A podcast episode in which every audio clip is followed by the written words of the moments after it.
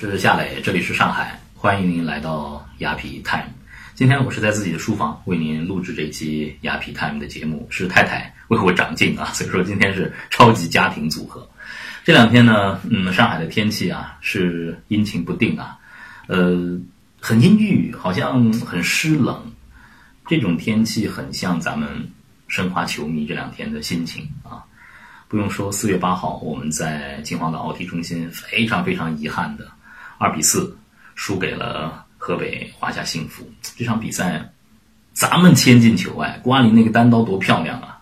但是呢，我们没有更好的防守，让对方闪电的扳平啊！之后又扩大比分，最终四比二输掉了比赛。失利嘛，球迷总是心里不好受，也有各种各样的原因啊。因为现在申花队的队容还不是很齐整啊，有伤停的情况。但是我想，越是球队困难的时候，球迷就越要和自己的主队站在一起。这么多年，风风雨雨，蓝血人和申花队就是这么走过来的。我们相信，阳光总在风雨后，太阳会照常升起的。今天呢，要和大家分享一个好消息：四月十四号，夏磊呢和雅痞团队将会前往巴塞罗那。这次呢，我们有机会见到。梅西，并且呢和梅西团队啊进一步商谈今年夏天的《西游记》的直播活动的更多的细节。这也是梅西第一次参与国内的体育类的这种真人秀的直播活动。呃，亚皮团队非常的荣幸啊。